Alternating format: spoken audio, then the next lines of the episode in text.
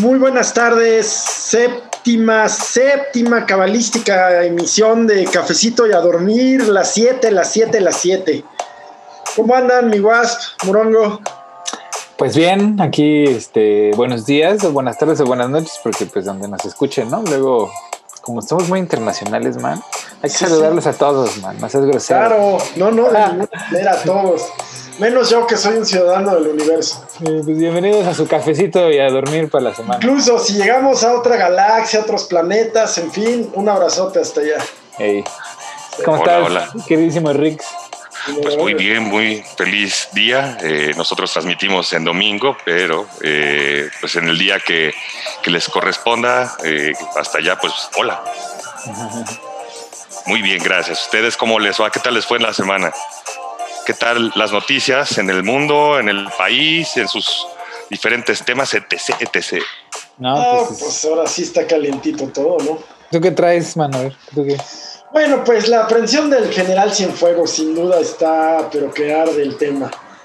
Implica temas que yo, ahí ya vamos a comenzarle, mi guas, porque yo pensé que era un tema que la, la aprehensión del general Cienfuegos, como referencia, él fue secretario de la Defensa Nacional en el sexenio pasado con el presidente Peña Nieto y está acusado de crímenes gravísimos, de tráfico de cocaína, de anfetaminas, de, Lavado de dinero. de lavado de dinero, por supuesto generalmente va aparejado, en fin, eh, de cosas bastante graves. Entonces las implicaciones, el rango que todo esto tiene y a lo que iba contigo, mi guas, no, no es que no quiera escucharte, Morongo, es el tema, yo pensé que iba a ser un que iba a resonar tremendamente en los Estados Unidos dentro de la campaña de Trump, de ahí están los bad hombres, se los dije, y Obama era su amigo y cosas así.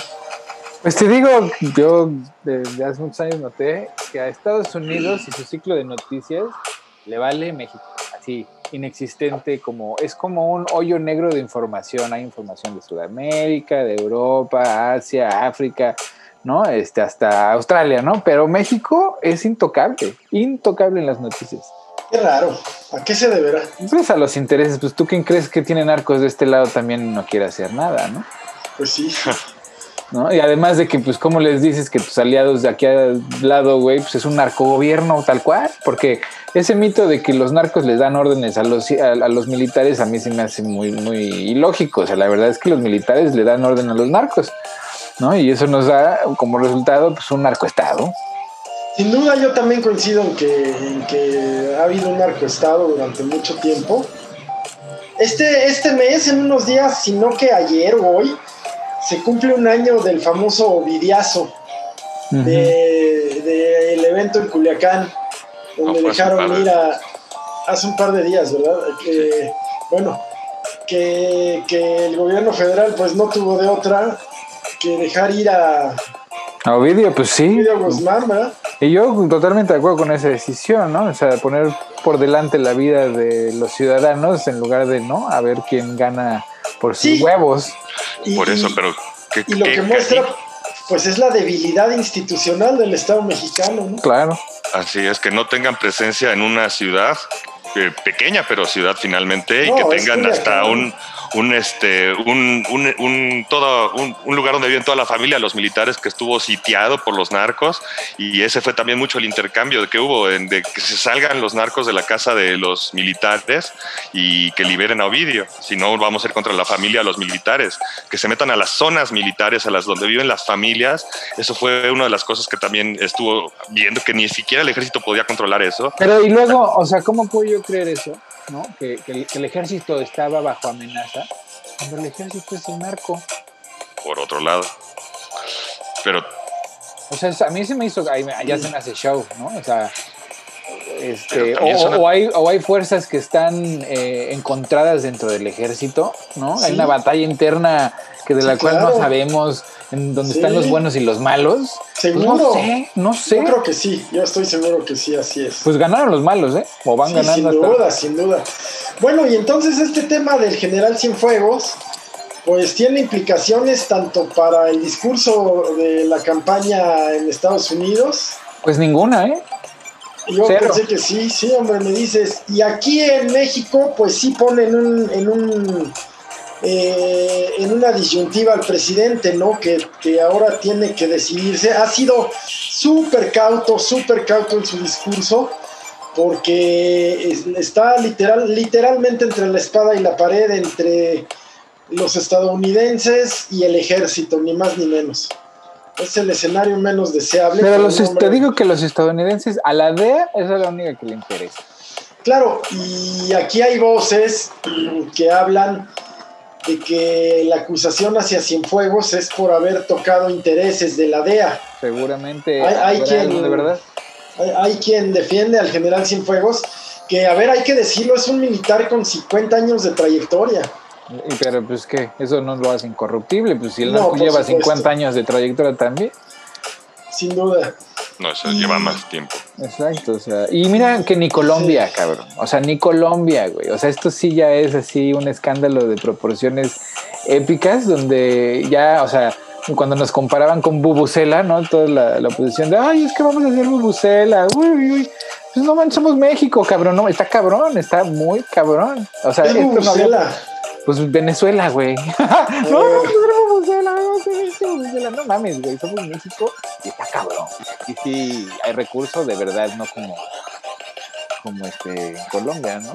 Que pues sí, medio se infiltraron en el estado, pero no eran un estado narco. No, como no, como no. ya tuvieron, tuvieron en sus manos la mitad del Congreso, fuerzas de seguridad. Pues aquí tienen al presidente, o tenían a los presidentes en la bolsa. Dos, por lo menos dos. ¿Quiénes? Calderón y, Peña Nieto, pues García Luna está en el bote. Y todos salen por el mismo caso, además, ¿no? El, vinculados por el Chapo Guzmán y todos se van a ir a la corte en Nueva York. Exactamente. O sea, por eso no le querían dar al Chapo eh, las administraciones pasadas a, a, los Estados Unidos, porque sabían perfectamente que el Chapo iba a hablar como sapo. Pues sí. Y también, vaya, ahorita, este, pues, ¿qué, se puede decir, no? También de la institución marcial, ¿no? De cómo queda el ejército y hacia dónde va a llegar hacia abajo, cuántos generales fueron manchados, cuántos este, coroneles, etcétera, ¿no? Todo lo que, se, lo que va a implicar dentro de la institución mexicana del ejército, no solamente ya con el, caso de manchar a Peña Nieto, que pues yo creo que en ese sentido Peña Nieto puede estar bastante tranquilo de que no lo va a delatar, no va a ser por cien fuegos que él caiga, seguro. No. Se la va a tragar todita. Pues al parecer él está viviendo su, su propio infierno, ¿no? Solitario ahí en España, que como está apestado, no, le visitan ni, las hijas. Ahí con su, con su pareja. ¿Cuál, güey? También ya no tiene pareja, güey. Anda ahí quejándose. Pues eso es lo que dice la chismografía del país. Ah, no, te falta, te falta farándula. Ah, pues, estar muy contento ahí, respecto los huevos. Híjole. Quién sabe si esté muy contento, pero de que seguramente sí está un poquito necesitado de un té de pasiflorina, sí, seguro que lo está. O sea, porque, aunque sepa que no va a cantar, él sabe que está más implicado él y cada una de las personas que están rodeadas eh, o que lo están rodeando, están más implicados y con más este y, cada, cada momento con más cola que le pisen, alguien va a caer. No va a ser el general Cienfuegos porque pues realmente su formación, es más la pura cara que tiene, dice, no man, eh, eh, eh, es un hombre de hierro que de verdad se la va a tragar todita, aunque sea pena de muerte o cadena perpetua, se la va a tragar. ¿Pues sabe? Entonces, pues en ese sentido yo creo que va a estar tranquilo, pero él va a decir algo, alguien más va a implicar que va a llevarlo hacia, hacia donde están apuntando todas las agujas, ¿no? Hacia Calderón y hacia Peña Nieto, ¿no? Pues además, eso y además que pues la corte en Estados Unidos no, no es no es no son los juzgados de aquí de México donde pues hay un chorro de errores procedimentales y le salen luego por ¿no? Errores en, en, en, en, las actas y su puta madre. En Estados Unidos te clavan, cabrón. Y si te detuvieron es porque ya te la tienen armada todita, o sea, no es porque estén, oye, te vamos a, tienes 72 horas para hacer la averiguación. No, no, no, allí si ya te detuvieron es porque ya tienen una investigación previa donde ya tienen pruebas, ya tienen este, toda una línea, tienen, pues ahí lo que dicen en el juicio, que ya tienen todas las comunicaciones de su BlackBerry. 10 este, años, lo estuvieron 10 años. 10 años. Y trabajando con él, ¿no? Que ahí es donde también dices, hijos de la chingada, ¿no? a eso iba, a eso iba. Y con García Luna igual, los condecoraron, los nombraron hijos eh, predilectos. Y ya, como ya no representan ninguna utilidad, pues ni modo, ¿no? Pero no aprenden, cabrón. Eso es lo que a mí me sorprende, ¿no? De, los, de las administraciones en el mundo, de, del tercer mundo, ¿no? En donde caen redonditos, van, trabajan con la DEA, les hacen su, su trabajo sucio, hasta la guerra, este, la puta madre, y luego caen a la cárcel. Tal cual, tal cual, sí. Pero pues no aprende la gente, ¿no? les puede más el, el, hambre de poder. Oye, y hablando del hambre de poder, estaba yo leyendo una nota que al parecer los empresarios mexicanos quieren que gane Trump, que, a ellos les conviene, ¿no? En sus intereses, una victoria de Trump y que les afectaría una victoria de Biden. ¿Cómo ves? Y yo también leí, leí el encabezado, fíjate que la nota no la leí, pero pues no entiendo qué dicen, por qué... Pues que porque pues no meten las manos. Que o sea, los gringos, la administración de Trump es, yo creo que es el motivo es este que son tan inexpertos, tienen tan poca experiencia en la dominación mundial, güey, que este, pues que no meten las manos para nada. No han metido las manos para nada, güey. Hasta sacaron del hoyo a México con la bronca esa del petróleo, ¿te acuerdas? sí, sí, sí, sí, sí. Y no les cobraron el favor, güey, más que con una pinche visita culera. Pero que le dio algo bueno. No le dio este nada, güey. Ni fue noticia, cabrón. O sea, ni fue noticia. Bueno. Pues quién sabe, a lo mejor tiene que ver con el Temec, ¿no? Que se firmó, que, que este hombre, pues, eh, mal o bien se firmó bajo su presidencia, pero no, no, no encuentro qué, en qué nos puede beneficiar que gane Trump eh, al sector privado mexicano, de veras no, no encuentro, ¿no? Digo, dijeras, bueno, va a llegar eh, Sanders, que, que, a lo mejor sí se izquierdiza y apoya que México se vaya más a la izquierda, pero no, es el caso de Biden. Pero, pero Biden es el status quo y regresaría a las prácticas del status quo, que era pues eh, intervenir en, en, cuestiones de seguridad, de narcotráfico, pues lo que hacían los gringos antes, que ahorita pues no lo están haciendo porque no tienen el ancho de banda, no tienen el ancho de banda de antes, ¿eh? o sea, andan en en emergencia. Las instituciones gringas están volcadas hacia adentro porque tienen, tenemos la, el conflicto de la supremacía blanca que se está poniendo muy cabrón, ¿no? O sea, los están tratando de declarar este, eh, organizaciones terroristas porque pues ya se están organizando para la guerra civil, ¿no? Literalmente y además de, del ataque desde la presidencia de estas instituciones, pues las debilita un chingo. O sea, Estados Unidos está volcado hacia adentro, ahorita el mundo les vale madre. ¿No? O sea, pausa. Sí. Pero también fue mucho la idea de la política de, Trump, de Bolsonaro y de muchos otros que han sido cerrar, dejar de, de, estar haciendo grandes tratados internacionales, abriéndote al mundo para hacer como un mundo súper globalizado pero, pero Bolsonaro no es, no es, digo, Brasil no es Estados Unidos. no, no, no. Estados Unidos era el, el, director de la orquesta.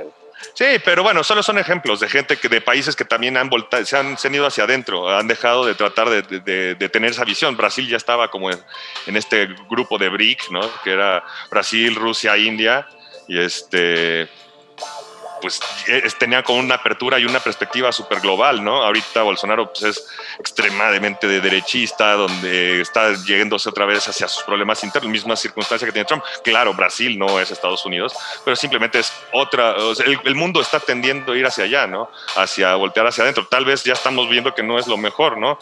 Que el estar eh, tratando de ir hacia resolver tus problemas internos solo te da, te percatas que realmente tienes una descomposición social tremenda y desde ahí se está, tienes que empezar a trabajar, ¿no? Pero sin olvidarte también que existe ya un mundo globalizado, ¿no? Y, pues Estados Unidos está con ese problema de la, de la supremacía blanca, pero está soltando todas sus relaciones internacionales, soltó toda su hegemonía de... Porque no, no pueden, no, no es que no quiera, este, no tienen el ancho de banda, no tienen el, el ¿Hillary lo hubiera pasado lo mismo? No, pero para nada. O sea, ella es un demonio, güey. O sea, esa mujer es mala de, de veras y tiene toda la experiencia del mundo. O sea. Sí, de hecho su último encargo pues fue como secretaria de Estado le, le ocurrió el tema gravísimo aquel de Benghazi, del consulado estadounidense en Benghazi. Y se lo barrió así de, ah, me vale verga. Sí, sí, Ah, sí, terrible, ¿no? Eh, bueno, más otras cosas. Y le siguen sacando el tema de los correos, ¿verdad? Ese, ese sí es un escándalo muy pedorro, o sea, sí, sí Sí, es- o sea, es como, pues, como agarran a Al Capone, ¿no? Por los Sí, por, por el impuestos. fraude de impuestos, dices, Sí. pues la- lo agarraron por el pinche crimen más leve, la neta, ¿no? Y, y escuché o leí una declaración del presidente Trump en el sentido de que si gana Biden, él seguramente tendrá que abandonar Estados Unidos, ¿no? Pues es que ya es Trump for jail, esa es la consigna. Porque el Estado de Nueva York, que la Fiscalía del Estado de Nueva York pidió los, eh, los tax returns de, Sí. hace- de los últimos cuatro o cinco años y la. Corte de Estados Unidos se los dio. Y ahí es donde sale que tiene una deuda enorme de 400 y feria millones, que pagó 700 dólares de impuestos el año que ganó en el 2016, que eso, o sea, yo pago más, cabrón, yo pago más Sí. impuestos. sí, güey. Sí, Alexandria Ocasio decía, ¿no? Que pagó más ella como mesera. Este, ahí, y digo, y Trump nos ayuda. El otro día pues, hubo un, una- en lugar de debate, hubo un town hall, ¿no? Al mismo tiempo, diferentes cadenas de televisión, Biden, Trump. Y pues Biden, ya sabes, ¿no? La aburrición total de cualquier político de siempre, diciendo las mamadas de siempre, ¿no? Pero voten por él, por favor. A los países que me escuchen, voten por Biden. Este, pero el de Trump sí fue un pinche, o sea, avión en fuego, ¿no? Cayendo así en picada. la- la- la- o sea, obviamente le pusieron una trampa, pero él cayó redondito, ¿no? Le hacían ¿Por la pregunta. Pues la, entrevistadora pues le, le hacía preguntas sobre la deuda que tenía, ¿no? Que Sí. se suponía, o sea, la campaña venía negando que, que hubiera una deuda, nada más diciendo, no, pues eso pa- es parte de la información fiscal y están en, en auditoría y entonces no podemos hablar, ¿no? Como tratando de decir, cállense, no, ya no la hagan de pedo y like.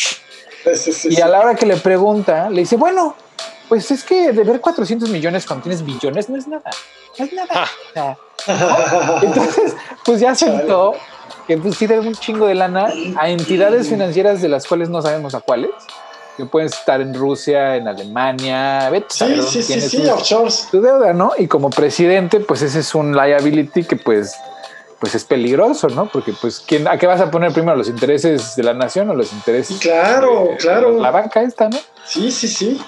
Y, y cosas así, o sea, cosas donde la, la pregunta, la respuesta era obvia, ¿no? Cualquier político con mediana experiencia hubiera podido darle la vuelta, hacerse güey un rato. Sí, sí, sí, sí. No, este güey sí dijo, pues sí, sí debo y qué. Sí, güey, sí, sí. Pero ¿sabes qué? Ustedes dos cosas que son comunicólogos, eh, no me deja de sorprender cómo siguen ocurriendo escándalos y le siguen saliendo. Y no, nada más no veo que de veras tengan un efecto en su popularidad, en su aceptación. Mm, Mira, sí ha bajado mucho. Los, de hecho, los este, cristianos, la, élite cristiana, Sí, ya este, se está tratando de separar de, de la imagen de Trump, ¿no? O sea, porque mira, o sea, hay mucha de esa comunidad tiene la consigna de votar por una sola cuestión, ¿no? El antiaborto. Quien sea, sí. antiaborto, provida, quien quiera que sea provida, ese es el candidato. Bueno, sí. entonces esa fue la lógica con Trump. Después de estos cuatro años, ¿no? Que ya, pues sí, ok, eh, es el presidente antiaborto, pero pues también es el presidente que puso un montón de niños en jaulas, el presidente que dejó que la pandemia no creciera de manera desproporcionada, que la población esté ¿no? en, en- en una crisis fina- este, de, de- de- cash brutal, porque pues ni, ni hay ayudas, ni, ni hay recuperación económica, ni abren los estados, nada, güey, ¿no? Y entonces, pues la élite cristiana está tratando de separarse ya de ese, de ese pedo y ahí es un gran, es un gran problema. Eh, ¿Qué más? O sea, ahorita lo- la única base que tiene son los extremistas blancos, Sí, literalmente. ¿verdad? Y son muchos, sí son muchos, porque pues, es un buen... Del electorado, pues es como un 30%, ¿no? Que no sé si coincidan con los con la clase trabajadora blue collar.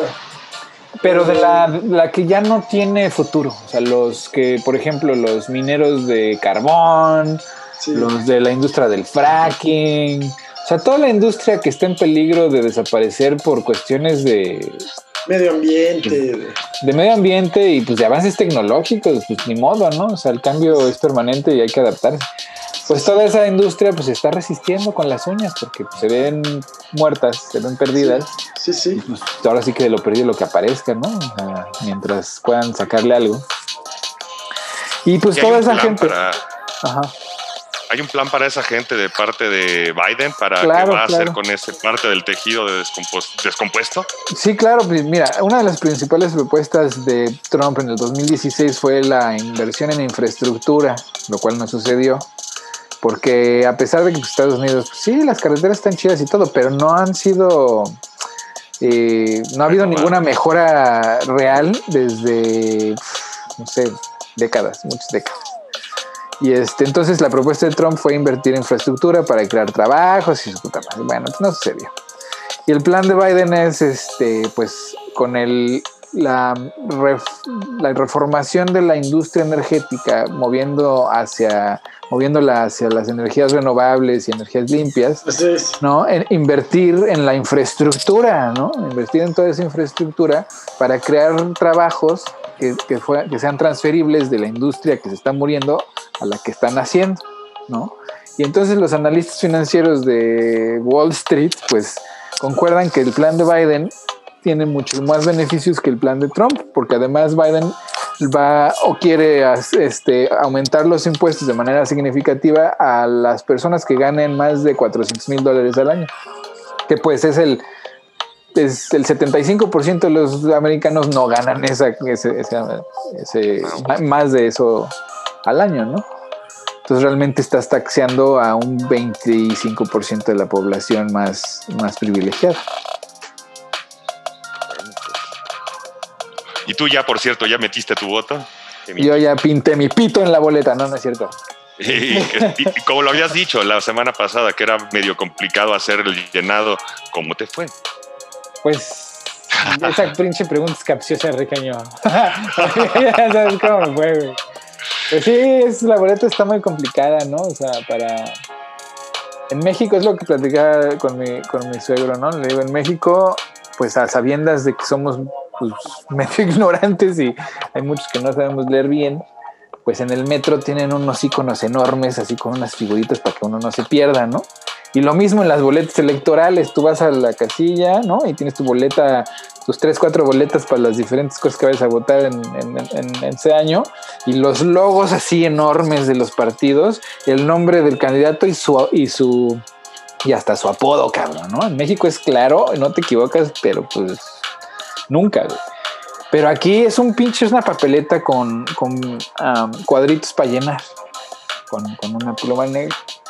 Y los nombres, pues es el nombre del acta de nacimiento, ¿no? Tal cual.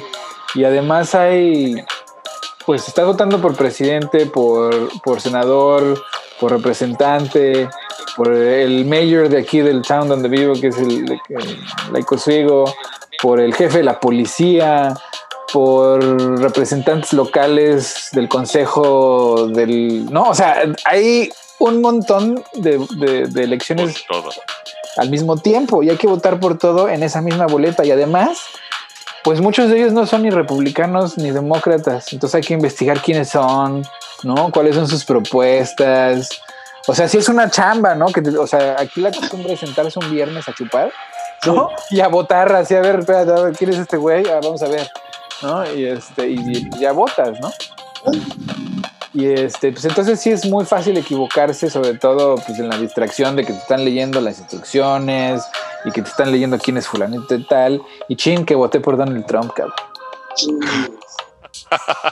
Ajá. Te ganó el inconsciente, te ganó, el, ganó el inconsciente así de este güey, lo odio tanto. Y además, Joe Biden no, en la boleta este, o sea, lo pusieron como su nombre, eh, el nombre del acta de nacimiento, Joseph Brandon Biden, ¿no? Que dices, no, no mames, ¿quién es ese güey? ¿No? Pero Donald J. Trump, pues a huevo que sabes quién es ese güey, ¿no? Entonces, sí, sí. cabrón. La buena noticia es que, pues, digo, obviamente empecé, lo primero que pensé fue a la verga, voy a tirar esta pinche boleta a la chingada porque yo no voy a votar por ese güey. A pesar de que el estado donde vivo, pues no, no tiene esperanza alguna, ¿no? Pero pues resulta que pues no, o sea, yo dije, qué pendejo. Pero resulta que pues, hay muchos, ¿no? Muchos muy pendejos así como yo, cabrón. Entonces hay una instrucción ahí en el sobrecito donde hay que meter la boleta. Dice, si te equivocaste, estas son las formas correctas de corregir tu voto. Y pues ya, ¿no? Le, le taches el nombre de Donald Trump y circulas el de Joe Biden y pues ya, ¿no? Entonces ya, o sea, sí, sí salvé mi voto, pero no mames. Ah, porque además es por correo, ¿no? O sea, no es como que vas a una casilla la chingada. O sea, llega tu boleta y tiene unos dos sobres, ¿no? El sobre donde viene la boleta y el sobre para la boleta, porque además tiene que, si no lo mandas en el sobre oficial de electoral, que tiene un código, chingada, pues te pide el voto no cuenta, o sea, es, es nulo. Y este, pues metes tu, tu boleta en el sobrecito y luego vas bueno, aquí voy al parque y hay una, pues hay un, o sea, no lo mandas por correo per se, sino que lo pones en una casilla especial para que, ¿no? Ahí, ahí recopilan los votos y el día de la elección, porque no los pueden contar antes del día de la elección, este, vienen por ellos, güey, se los llevan, los abren y ya los cuentan. ¿no? Es como un buzón electoral. Ajá. Exactamente. Una urna, pero que la maneja el mail, ¿no? El correo. No, eh, bueno, depende del estado, ¿no? O sea, como aquí las elecciones se organizan de manera local, ¿no? No hay un IFE, ¿no? O sea, cada estado, cada localidad organiza cómo le van a hacer. Y cómo, o sea, la boleta en Oregon se ve muy diferente de cómo se ve en Texas, ¿no? O sea, el modelo, las instrucciones, todo es diferente. No, y eso pues le añade otro, otro grado de complejidad, pero pues pues, por lo menos te obliga a investigar quiénes son los pendejos por los que estás votando, ¿no? O sea, por ejemplo, para el jefe de la policía de aquí, de Leco Sigo, había un policía, un pinche puerco o un militar, cabrón. ¿no? Entonces, pues, bueno, pues ahora sí que de los diablos, pues el menos, ¿no? Y pues te pones a investigar. No, no, pues el del ejército, pues por lo menos tenía más, eh, un, un récord honorable, ¿no? El puerco, pues es puerco. Híjole, pero bueno, el otro, digo, ya, ya lo platicaremos, pero yo en mis recomendaciones ya daré mis, mis, recomendaciones de documentales y van, van, van, en contra de eso. no, no, es que mira, aquí la policía es otro pedo, Ricaño. O sea, la policía en México está para, pues para vigilar, ¿no? Ni siquiera para servir ni para detener crimen. Va para vigilar, para que estén ahí. Y pues hay unos amables, otros no, hay unos medio corruptos, otros no.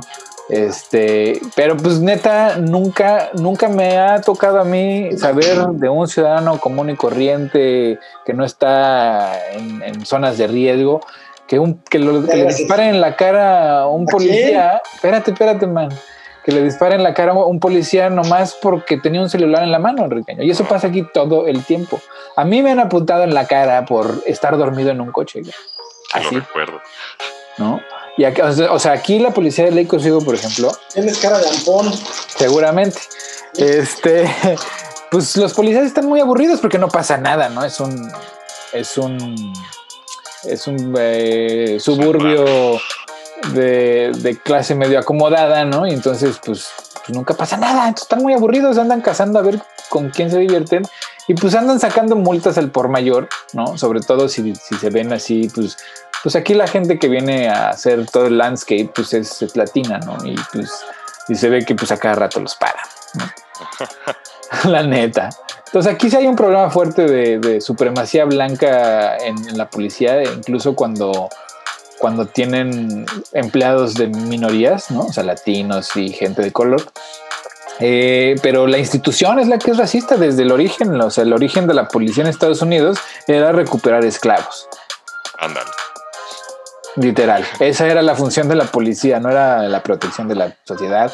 Es para proteger a la vida y la propiedad. Y, y entonces la propiedad va, dígase, los esclavos, porque había muchos esclavos que huían tanto al norte como a México y pues mandaban a los digo, tal vez no sepa yo mucho de historia, güey, pero no justamente había habido como una pequeña guerrecilla dentro de Estados Unidos como para que se quitaran ese tipo de circunstancias de, de, diferenciación.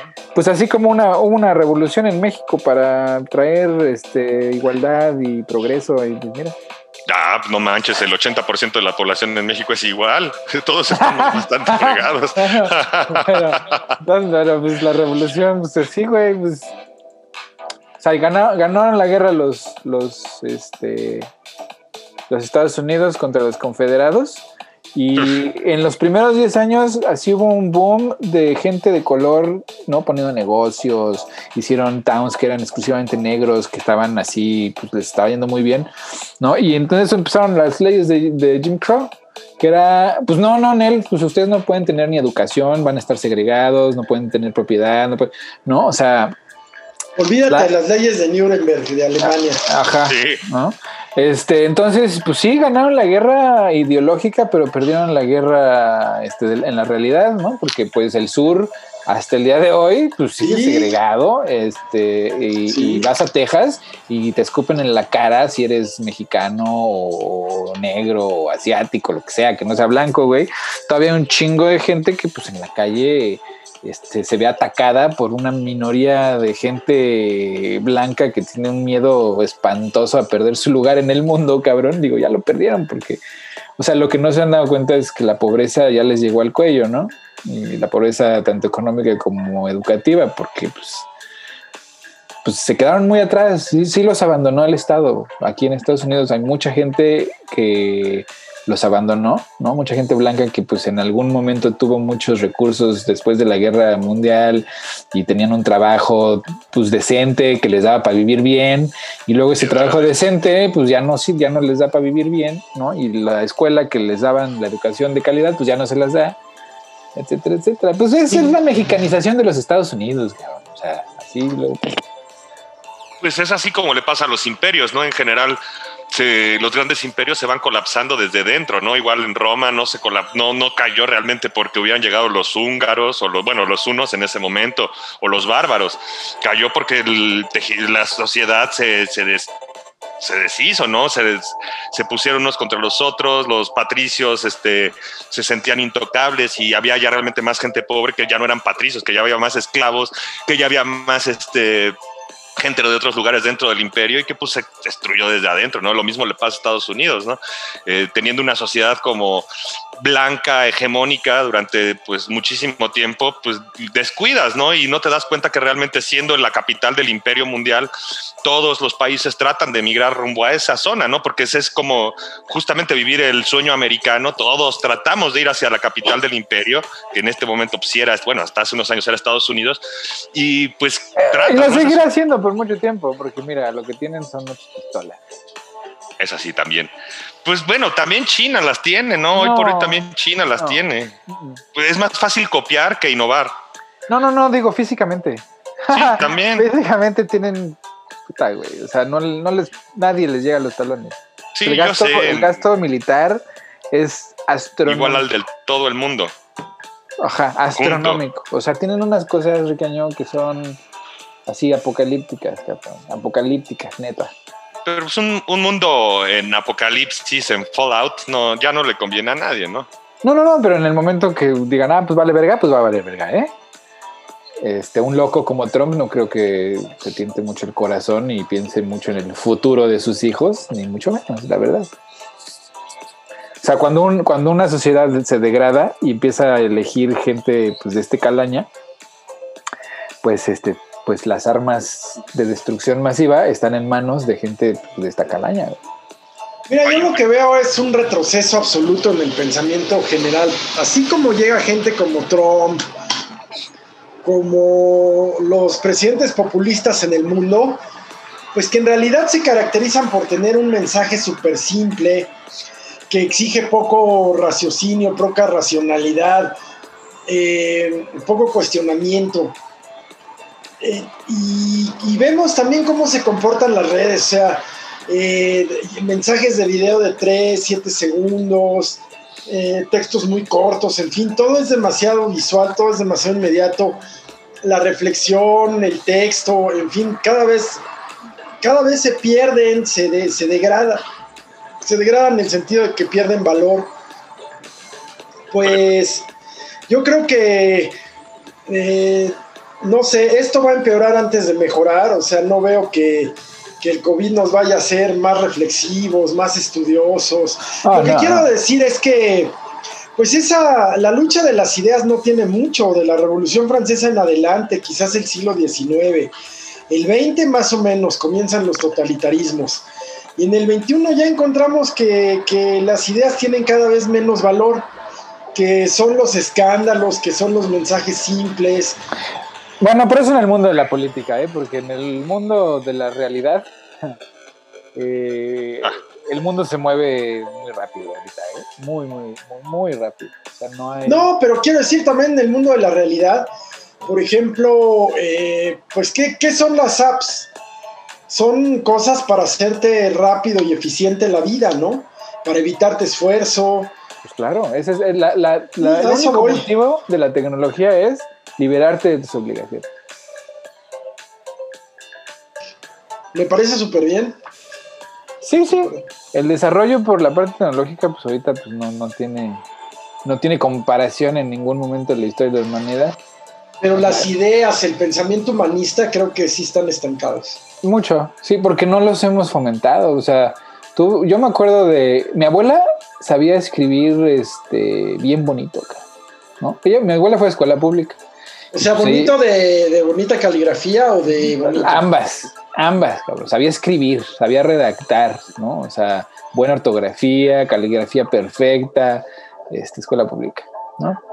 Ya para la época de mis papás, pues eso ya fue una escuela privada, ¿no? Pero, pero pues, trabajando con los niños de escuelas públicas en México, ahí en, en- en el área del centro de México, ¿no?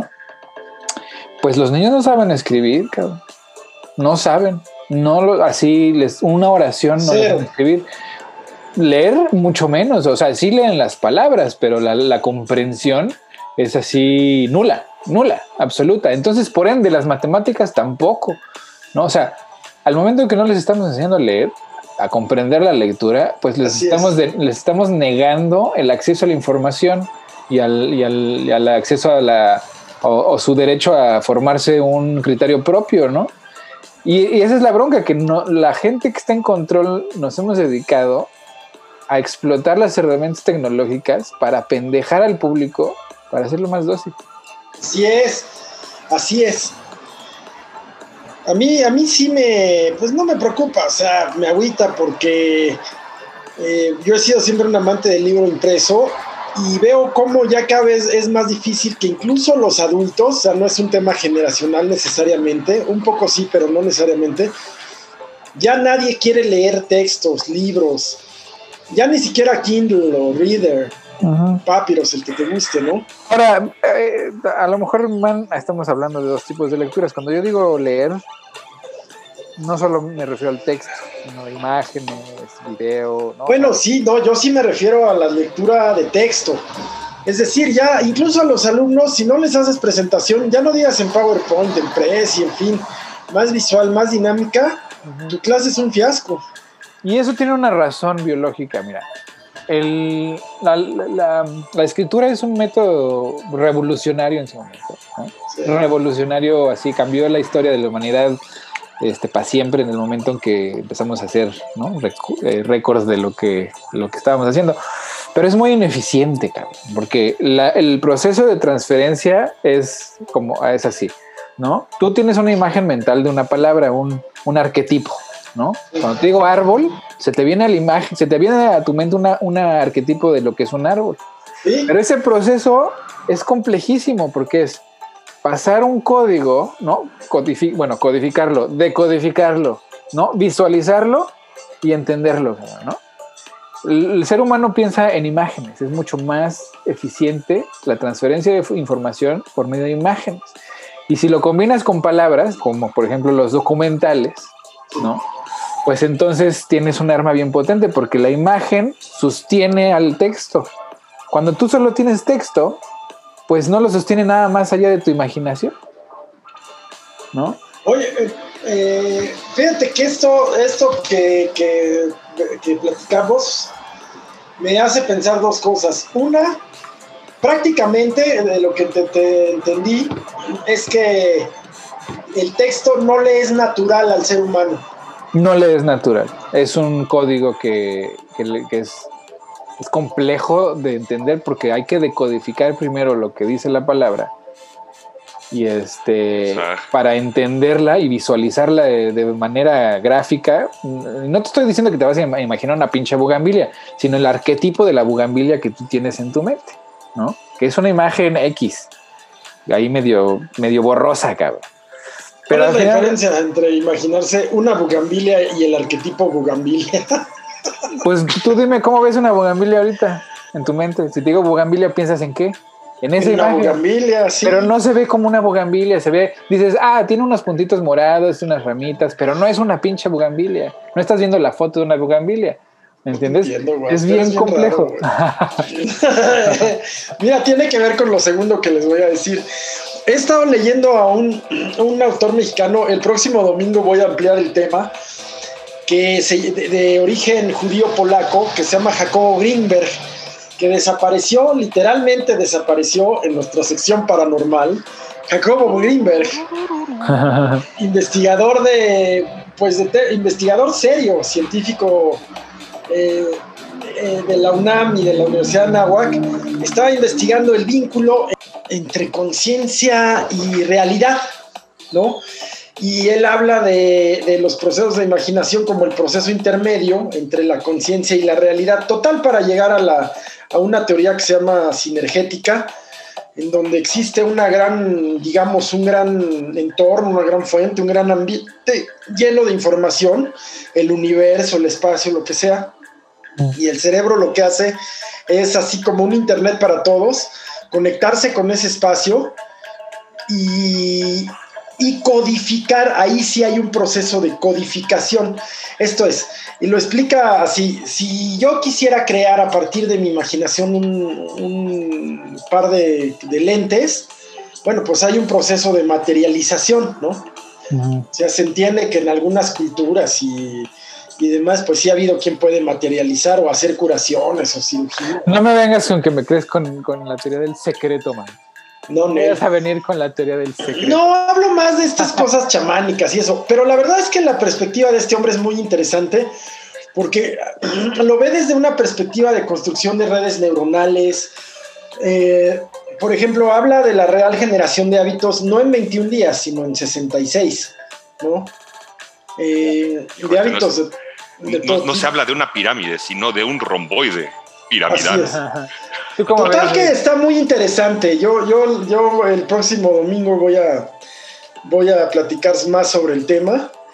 Pero lo, que les quiero decir es que todo, también, si regresamos al mundo terrenal, ah, eh, pues vemos igual que este tema de percepción, realidad, de los arquetipos de los que nos hablas, pues son bien relativos. Pues es que la realidad no es objetiva, o sea, ya es un hecho. No, hay 50% de probabilidades de que sea un hecho. Pero vemos así, vemos así como hay eh, la gente racista, pues sí es gente, eh, tendemos a pensar que son rednecks, poco informados, este, eh, blancos, pero luego también hay gente bastante instruida, bastante, eh, pues no educada. Doctorados y... Eh, pero convencida de que existe una base racional a su racismo, ¿no? Claro, ¿no? La racional. Es la, pues la tecnificación del racismo, ¿no? Como los alemanes lo hicieron muy bien. Hicieron una, una técnica de Ah, todos podemos justificar de alguna manera cualquier acción, pero pues de ahí a que, y que incluso generar un concepto positivo al respecto de ello, pero eso no implica que globalmente o universalmente vaya a ser aceptado o acertado. Pues no. Sí, ¿no? Y, ya después de ver el resultado del experimento de, del amigo de Vigne, pues yo ya no sé qué es real, qué es no, ¿no? O sea, ¿Cómo, cómo, cómo? Pues resulta ser que pues no sé si sepan del experimento mental de, de del, gato de Schrödinger. Sí. El gato puede estar vivo o muerto de, este, mientras esté en la caja al mismo tiempo. Sí. Pues bueno, hay, y es un experimento mental. Ahora, después de algunos años, este, un, un físico llamado Wigner pues se le ocurrió otro experimento mental basado en el experimento de Schrödinger. Y entonces lo que decía, lo que decía Wigner era que, pues sí, ¿no? En efecto, el gato podía estar vivo o muerto, dependiendo, digo, vivo y muerto, siempre y cuando la caja estuviera cerrada, ¿no? Y cuando abres la caja, pues la realidad se consolida en uno solo y ya está o vivo o muerto. No puede estar los dos, eso es importante. puede estar los dos mientras la caja esté cerrada. Así es, pero ya abierta ya no pero puede estar los dos. La realidad se consolida en una, ¿no? Ahora, lo que dice Wigner es, ¿qué pasa si yo estoy observando al que está observando al gato? ¿No? Sí, sí. Bueno, pues lo que pasa es que en un nivel más alto, ¿no? En otra superposición, también, el, o sea, yo estoy viendo que el gato, el resultado del, que está midiendo que si el gato está vivo y muerto, pues en un lado está vivo y en otro está muerto. O sea, perdón, lo que quiero decir es, en la primera posición abres la caja y el gato está muerto, ¿no? En la segunda superposición, siendo que el gato también está vivo y muerto al mismo tiempo hasta que se consolida en una sola, pero hay otra, otro nivel, pues en, el otro nivel, el gato puede estar vivo, pero yo lo vi muerto, pero él lo vio vivo. ¿no? Esto obviamente a nivel subatómico. Y era un experimento mental hasta hace un par de años, unos científicos italianos, pues este, lo hicieron realidad. Y resulta que sí, dependiendo de la superposición y de si lo estás observando o no, pues los resultados pueden ser contradictorios y los dos son correctos. Lo que quiere decir que para, siendo que para que algo exista en su forma actual tiene que ser observado, o si no existen sus dos formas al mismo tiempo, lo que quiere decir eso es que de alguna manera hay una superposición en nuestro universo que lo está observando todo, porque si no, no podríamos existir en un, este, una realidad única. Sí, sí. ¿Y quién es ese observador? No, pues quién, ¿por qué le dices quién? O sea, quién sabe que sea. Eso. puede ser cualquier mamada y puede ser intrascendente, ¿no? O sea, es como el otro día estaba yo leyendo que la conciencia puede ser un producto. No te pongas así, güey. Oh, Eres bien dogmático. Espérate, espera, ¿cuál dogmático? No, que la conciencia puede ser un, un producto de deseo, o no desecho, sino incidental de nuestra.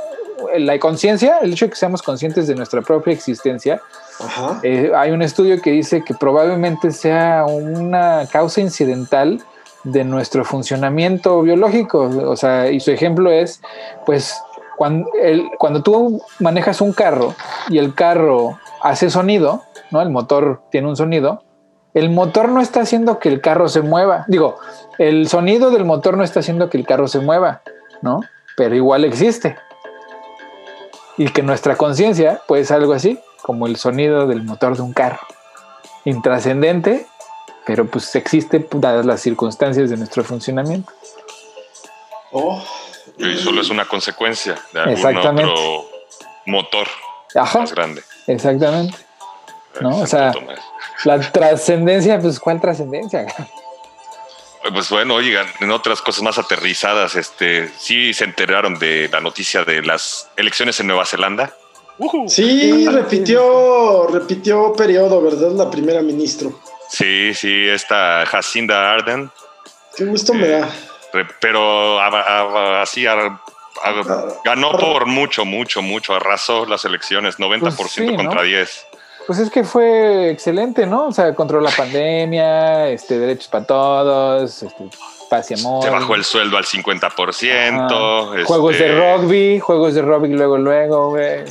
prohibió así completamente las armas después de que fue la masacre de Christchurch. Mm. Este, prohibió las armas, pero así en dos días, siendo presidenta, dio a luz, estando ella ya como presidenta, y pues otros, otros cuatro años para allá, para estar eh. ahí. Y además eh, se llevó el carro completo del Partido Laborista para estar en la en el Congreso, entonces va, no necesita ninguna alianza, eh, eh, va sola y pues ahora sí Nueva Zelanda un, un, paraíso más de lo que ya era. Pues, ¿Quién, quién vivía en una isla? tiene. Pues te, te hubieras quedado allá, hombre. más que te dio el Jamaica. Este. Jamaica. Jamaica Man. México, México me necesitaba. tiene 37 años. Tiene 37 atrás, pues mira, ¿quién viviera en una isla en el culo del mundo, cabrón, no? Libertad absoluta. Pues pues sí, ¿no? Con Y- instituciones británicas. Sí. Sí. pues, pues ya saben, ahí sigue habiendo muchas oportunidades, sigue siendo un país hermanado con México, así que pues, órale, váyanse a Kiwilandia. Pues es que está bien pinche lejos. güey. Ese es el pedo, estar lejos Sí, de ese es el único problema. O sea, No sean cualquier- pueblerinos. No, man, a ver, a ver si es cierto, güey. No, Cálmate, el está Jamaicas lejos, 2. güey. Sí, güey. yo que si nunca me he de regresado a Jamaicas, ningún ¿no? lado. De ningún De lado Irlanda, perdón. Pues, De Israel. ya, se acabó el término. güey. Te Ah, pues sí, pero bien te podías haber quedado. Te regresaste. Muy bien, Pero- pues, las recomendaciones para hoy. Ah, sí, a ver, man. Vas. Pues fíjate que terminé de ver la primera temporada de la serie de la maldición de, de Bly Bane Manor, Netflix. Ajá. Que, a ver, se plantea como una secuela de La Maldición de Notting Hill. La- tuvo do- dos temporadas bastante buena serie de terror. Ah, ya, ajá. Pero, pues la verdad no la encuentro. Para empezar, una está en Estados Unidos, esta es en Inglaterra. Muy buena, yo sí la recomiendo mucho. Ajá. Y en películas, eh, bueno, eh, es, una, es una serie complejona también porque también tiene brincos en el, espa- en el tiempo y el espacio, eh, demasiados personajes entrelazados, en fin, hay que ponerle atención. Mm. Eh, muy buena, muy buena, así para maratón, que, es, que fue el caso. Es una temporada de nueve o diez, o diez episodios, entonces yo la recomiendo mucho. Bien actuada, buenos actores, bien ambientada, la, la historia es buena. En general, tiene sus fallitas, pero menores. Bueno, hay Mm. exigentes para todo. Y en películas, está una eh, película en Netflix también reciente, muy interesante en el tema de derechos civiles, que se llama El Juicio de los Siete de Chicago Ujú. que tiene que ver justamente con el juicio a, a ocho, aunque se llame el juicio a los siete, el juicio a ocho eh, activistas en las manifestaciones contra la guerra de Vietnam en los 60 y específicamente que, que reprimió la policía de Chicago cuando estaba ya la convención, me parece que la convención republicana. Mm. Y bueno, pues estos activistas son aprendidos, cada, cada uno, cada par de ellos perteneciente a distintas organizaciones, desde los más fresas y los más liberales hasta los más radicales como los Panteras Negras. Y es eh, la historia de su juicio, las valoraciones y en este sentido del racismo y del conservadurismo, pues la actitud del juez Hoffman Mm. eh, en el asunto, una, eh, un- una película interesante, bien actuada, buen elenco y, y, pues se va ligera, pero además con un tema, con un tema profundo, con un tema interesante. Híjole, pues suena bien pesada, mano. Oye, ¿y, y en la política mexicana qué, qué vamos a seguir? No, aquí sí está. Yo creo que el tema de Cienfuegos apenas comienza. Ese tema va a salpicar para todos lados. Como menciono, el presidente está en una disyuntiva en el apoyo indispensable, indispensable que tiene que recibir del ejército. El ejército que está sensible, que está, eh, Facturado. sí, eh, que se siente agraviado, ¿no? Y los norteamericanos. Entonces se le viene una semana difícil al presidente. El tema de la pandemia nomás no baja y eso se refleja en la economía, es decir, en estados que intentan irse amarillo. Ha habido ya estados que intentaron llegar al semáforo verde y nada que se puede. Y esto conlleva pues cierres. Pues eh, sí, pero eso está pasando en todos lados, ¿no? O sea, digo, aquí está. Bueno, no, porque eh, la diferencia, por ejemplo, con Europa, pues es que allá son rebrotes y aquí nunca ha pasado la- el pico, ¿no? El famoso No, no. pico parece de, de- de gaviota, sí. En el continente, güey. O sea, ahorita también Así estamos aquí igual, ¿no? O sea, Sí. nomás no pasa el pico. Así es. Eh, entonces, la semana que entra, el tema sin fuegos va a ser, sin duda, eh, uno, uno de los grandes temas de la agenda nacional y otro sigue la eh, sigue el culebrón de la dirigencia nacional de Morena. Mm. en donde ya se acusaron de acoso, eh, unas, eh, unas mujeres acusaron de acoso a Porfirio Muñoz Ledo, después se sumaron un grupo de diputadas a, a una denuncia pública no formal entiéndeme, una denuncia mediática. Sí, sí. Y por otro lado, también eh, Porfirio Muñoz denunció a Mario Delgado. Quedó ya claro que la secretaria general va a ser una senadora joven radical, Citlali. Pero la dirigencia pues sigue, ahora quedó de nueva cuenta para, me parece que para finales de octubre, principios de noviembre, la, tercera encuesta. Y nada que se ponen de acuerdo. Es las, las delicias del poder, ¿no? Sí, ya al PAN le pasó y ya uno de sus ideólogos, el último ideólogo panista, ya lo había, ya lo había predicho, Carlos Castillo Peraza, dijo que, ojalá cuando se ganara el poder no se perdiera el partido, ¿no? Y tal cual le ocurrió al PAN. El PAN cuando fue presidencia, bajo Fox no, porque Fox se desentendió del PAN, fue un poco el fenómeno Trump. Mm.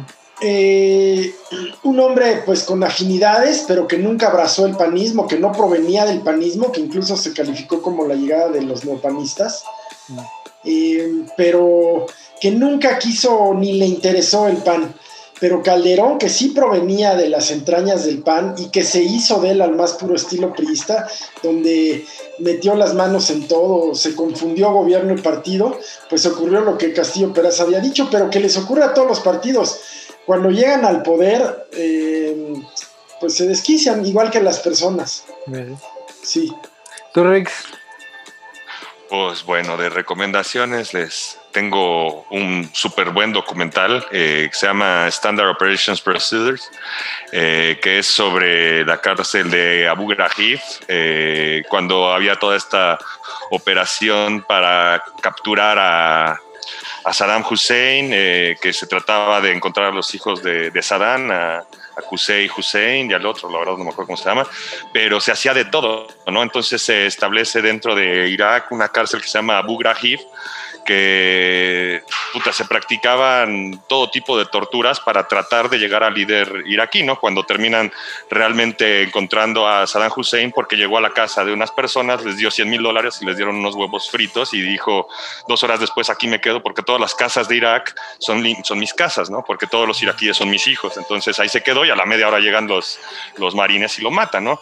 Eh, bueno, no, se lo llevan para enjuiciarlo y esta, este documental pues trata de, de cómo se establece esta, esta cárcel en, en Irak eh, donde hay cualquier cantidad de vejaciones y muchos de estos militares que estaban pues en policía militar, en inteligencia militar, en la CIA y en todos estos, pues realmente llegan a unos niveles de, de torturas que, que, los mismos americanos, del ejército americano, eh, juzga como muchos de esos actos como procedimientos estándar para, para interrogatorio, ¿no? El, tenerte en posiciones estresantes, el en circunstancias en que mucha gente lo tenía eh, golpeándolo y en posiciones tan estresantes donde nada más estaban esperando que se le rompiera un brazo, ¿no? Pero cuando se dieron cuenta de que pues no se le rompía el brazo y aparte el otro no se caía, cuando se dan cuenta pues llevaba ya varias horas muerto mientras lo seguían torturando, ¿no? Ese tipo de circunstancias que ya se consideraron como actos de, de, tortura eh, y otros más que eran muy similares, que en una línea muy delgada eh, siguen siendo procedimiento estándar. ¿no? Eh, eh, este es un documental de, de Errol Morris y pues bueno, lo pueden encontrar desde la página de ahí en documental.net, en muchas páginas de documentales es un documental abierto, este, porque pues bueno, eh, sí justamente no trata de, de, mostrar el morbo de lo que es la tortura, sino más bien de hasta dónde se puede llegar, ¿no? Para tratando de seguir una orden, tratando de localizar algo que pues es un, simplemente un fantasma, ¿no?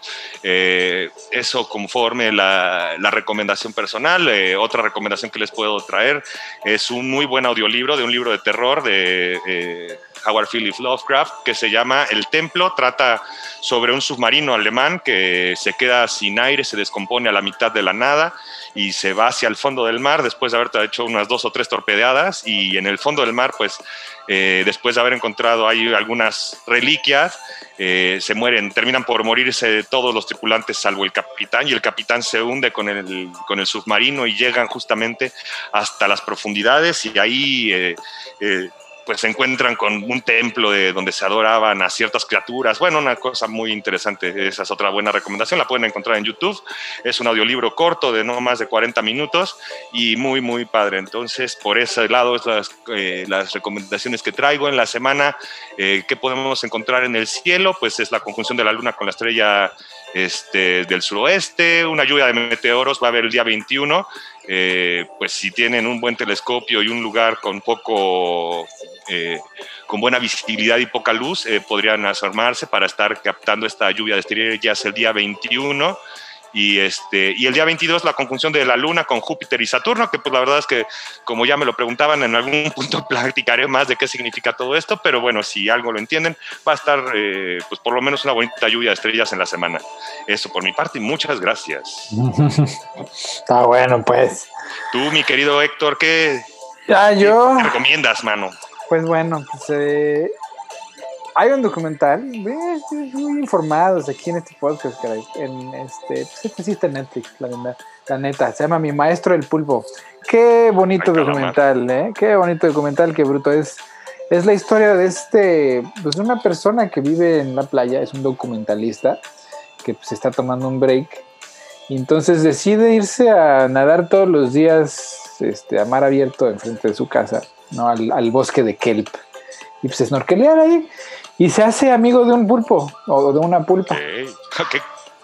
Eh, sí, no, no, no, o sea, no lo domestica, sino que crean una relación y un vínculo de confianza, ¿no? Que le, o sea, le costó varios, varias semanas de, eh, a crear ese vínculo, pero al final realmente, o sea, el pulpo lo busca, ¿no? O sea, lo busca. Y lo sigue a través de su vida, porque pues los pulpos no viven mucho, y sobre todo las pulpos este, hembras se mueren después de dar a luz. Eh, a sus huevecillos. Ah. Sí, se mueren muy poquito después. Las pulpas. Ajá, las pulpas. Y entonces está muy bonito, muy, muy, muy bonito ese documental, de verdad. Muy bien hecho, muy bien documentado. Y este, pues ahí vean. Y de libros. Sí, sí se me antoja, fíjate. Ya lo había visto ahora en las novedades de Netflix y sí se me antoja. Lo más que eh, sí, no, no tenía ninguna referencia, sí se me antoja bastante. Pues es un documental muy con imágenes muy bonitas y una narración muy, o sea, no es un documental informativo, sino más, es como decorativo, ¿no? Como no ni eso, más, de entretenimiento, ¿no? Eh, no, o sea, entretenimiento, pero sí tiene un, una enseñanza filosófica, ¿no? Sí trae un mensaje este, importante, pues que pues no se los voy a contar ahí, véanlo. Y visualmente ha de estar precioso, ¿no? Visualmente está muy bonito porque pues, justamente este señor es un documentalista profesional que se dedica a hacer justamente a tomar eh, video, ¿no? Y, era lo que sí les puedo decir es, él, él, pues hacía proyectos muy grandes en África y en Australia y la puta madre, ¿no? En documentar la, la fauna, la flora y la fauna. Y un día se cansó, se cansó, dijo, no, ya no más de esto, ya estoy harto. Y pues fue cuando se tomó el break y hizo esta, este documentalillo. Sí, sí, qué padre. el otro, el, el, ahora les, también les voy a recomendar que lean el, el, libro de la biografía de don Pancho Villa, ¿no? De, de, Taibo. que de verdad la, estoy repasando y qué, qué documento tan, tan importante. Uh, les guste o no cómo redacte Taibo, el detalle en el que se mete para describir al general es impresionante, ¿no? Y, no, a mí no me cabe duda que el general Villa es la figura de la revolución, muy menospreciada por la historia oficial, pero un genio, un genio que viene de la nada, ¿no? O sea, la representación absoluta del del mexicano de a pie, sin nada en la bolsa, nada que perder, y con un ingenio y una habilidad táctica eh, y, un, y, un, genio militar que ni las ni West Point, ¿no? O sea, ni West Point no hubiera podido entrenar a este señor. Políticamente también muy hábil, ¿no? Muy, muy hábil y una buena persona, o sea, genuinamente buena, ¿no? Cabrón como la chingada. Sí, tenía, tenía más bien esa dicotomía, ¿no? Esa Sí, no, Esa doble naturaleza. La bronca, ¿no? O sea, pues en caliente también se los echaba, ¿no? Pero, pero sí veía por el bien de la comunidad, instauró banca, este, ¿no? Bajó los precios de la carne, puso escuelas de madres, aprendió a leer ya después de, de acabar la revolución. Sí, un hombre iletrado, ¿verdad? Sí, claro. Muy, muy, muy iletrado. O sea, y, Pues los gringos hasta mandaron a sus aeroplanos, ¿no? A buscar al Villa y no lo encontraron. Sí. sí. Y pues en lo político, pues bueno, la elección ya está caliente, muy, muy caliente, 10 puntos de ventaja, yo los veo irremontables. Ahora la bronca principal, lo que hay que seguir es este, pues, pues las reacciones de Trump, ¿no? Porque ante la desesperación, pues vamos a ver qué hace. Hay teorías de gente muy educada que dice que probablemente renuncie días antes de la transición para que Pence le perdone todos sus pecados, ¿no? Un perdón presidencial, que se declare culpable de todo y que le, por vía del fast track le firmen un perdón porque pues sí ya no no, no hay cómo no hay cómo no y ver qué cuál es la reacción de los de la base ¿no? Este trompista que pues está ya lista para tomar las armas en cuanto su mesías se los indique. Híjole. Ah, fíjate que hoy hay elecciones eh, acá en, acá en México, hay elecciones extraordinarias en Hidalgo y Coahuila, con la sorpresa de que en Coahuila va el PRI arriba. Mm. seguramente va a ganar la mayoría del Congreso local. Chas. Sí. Chas. Pues así están los tiempos, man. ¿Cómo ves? Sí, lo que ocurre en Coahuila no va a ser menor porque puede representar ahí una palanca pues moral y, mediática a favor del PRI. Yo vengo insistiendo, ¿te acuerdas? Que el PRI tiene un crecimiento constante, pequeñín, ya menos, pero crecimiento constante que estamos perdiendo de, de vista y que se, va a hacer bien patente a partir de hoy, veremos. Está bien, man, pues este, este cafecito ya se nos acaba. Sí, hombre, nos extendimos más. Gracias. tus redes, este, tus redes, Morongo. Sí, como no, en Facebook eh, Gildardo López, Gildardo López Hernández, en Twitter igual, Gildardo López Hernández, eh, en Instagram eh, Gildardo López H, y me parece que ya son las que tengo. Muchas gracias. ¿Y tus clases cómo vas? Gracias, sí, los cursos de geopolítica, de Ahora vamos a abrir un conversatorio sobre Islam. Tenemos el conversatorio con Héctor el día 2 de noviembre, un día antes de la, de la elección, en la plataforma del Centro de Estudios Baltasar Gracián y de el sistema de enseñanza ¿Cuál es la dirección? ¿Cuál es el, URL? Eh, www.centrodeestudiosbaltasargracián.org. Bien. ¿Y tú, Rex, cuáles son tus redes? Eh, yo estoy como Eduardo Ricaño eh, en Facebook, igualmente en Instagram, arroba Eduardo Ricaño y en eh, Twitter, Ricane 10. Bien. ¿Algún anuncio para la comunidad? nada, sean felices y no violencia. Bien. Síganme en mi Instagram. Mi Instagram es Héctor1 662. Yo nada más tengo Instagram. Ahí, ahí síguenme, hay unas fotitos y unas pinturas muy cucas. Muy bien. Yo les repito mi Instagram por si creo que no lo di bien, es Gildardo López H. Órale, Gildardo López H. Pues bueno, nuestro querido público este, alrededor del mundo, paisanos este, que nos escuchan, muchas gracias por acompañarnos en otra emisión, esta séptima emisión de Cafecito y a dormir. Y este, buenas tardes, buenas noches, buenos días. Abrazo a todos, cuídense mucho. Vale, que pues. todo mejore. Arre. Hasta luego.